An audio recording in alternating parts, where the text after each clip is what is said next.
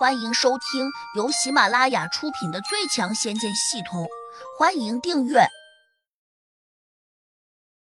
第八百五十一章：迦叶大师失踪。在来这里之前，他们又去了一趟地仙联盟大殿，因此耽搁了一些时间。另外，两地仙虽然看见迦叶大师当时打不过魔小红，但因为天目娘娘在那山庄中，想必迦叶大师不会有什么危险。便心安理得的离开了。洛不凡咬了下牙，沉声说：“可能你们不知道，迦叶大师失踪了。他失踪了？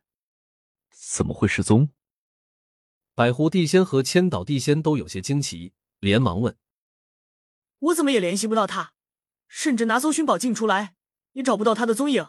我怀疑他出了意外。”洛不凡阴沉着脸说：“他会出什么意外？”百狐地仙和千岛地仙心里都有些紧张，似乎猜到了什么，却不敢多说。也许他已经被害了，不然我的搜寻宝镜不可能找不到他。怎么可能？会不会是他跟着某个从这里路过的仙人去了仙界？百狐地仙和千岛地仙都不敢相信，连忙找理由。这种可能性几乎为零。洛不凡漠视着远方说。虽然不知道他为什么这样肯定，但百狐地仙和千岛地仙相信他这样说一定有他的道理。既然迦叶大师是在许梅那座山庄消失的，那我们就去找许梅，问问他，也许他知道一些消息。百狐地仙出了个主意。洛不凡摇摇头说：“让许梅这种低阶的修炼中人不敢参与这种大事情。”如果胡杨伙头那四个小孩真要对付迦叶大师，那许梅一定不会知道。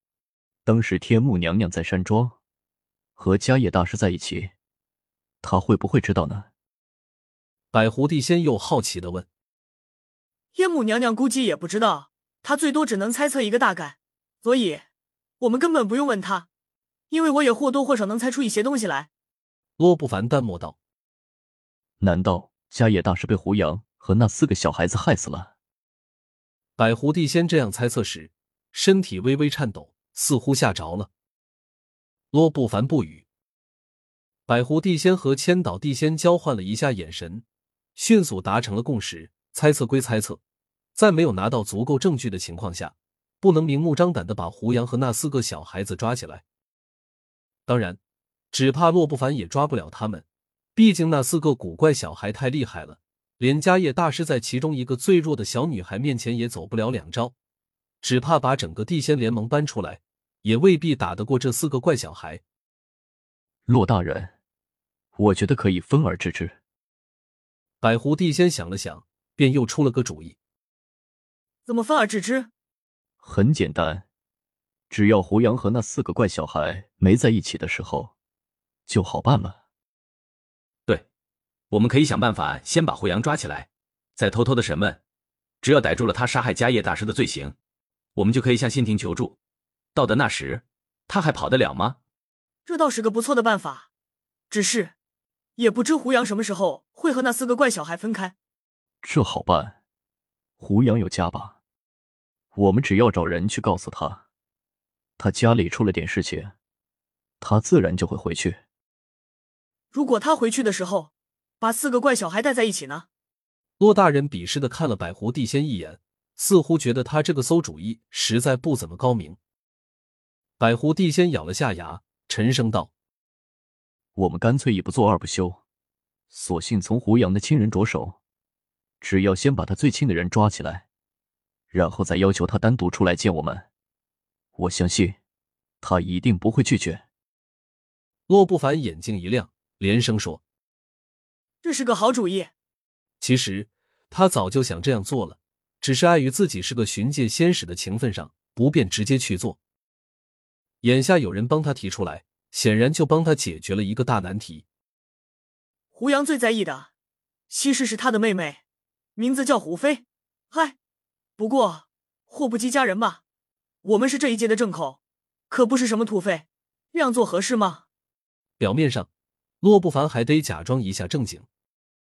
千岛地仙急道：“洛大人，有些时候你可不能有妇人之仁啊！胡杨本身就很古怪，他手下那四个小孩子更加古怪。以他这样的年龄，能够修炼出如此的功力，肯定有蹊跷。说不定他暗中修炼了什么魔门功法。为了匡护正义，我们必须采取非常规的手段。这个好像可以考虑。洛不凡心里乐开了花，但脸上还在装。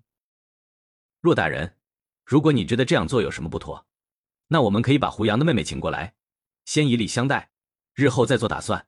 这样总可以了吧？千岛地仙忙又出了个主意。好吧，为了大义，为了这世间的安宁。你们带我去走一趟，华夏国京都，把他的亲妹妹胡飞请到我这里来。记住了，可以强行掳走，但不得打骂。洛不凡一本正经的交代着，但他嘴角浮起的一丝得意，却不了他内心的龌龊。百狐帝仙没怎么说话，两人离开了洛不凡的巡界地宫之后，他才压低声音说：“千岛，你被洛不凡哄了。他哄了我什么？”千岛地仙不解的问：“我早就看出来了，洛不凡本来就想去抓胡杨的妹妹，但没有明确说出来，故意指使我们去当枪。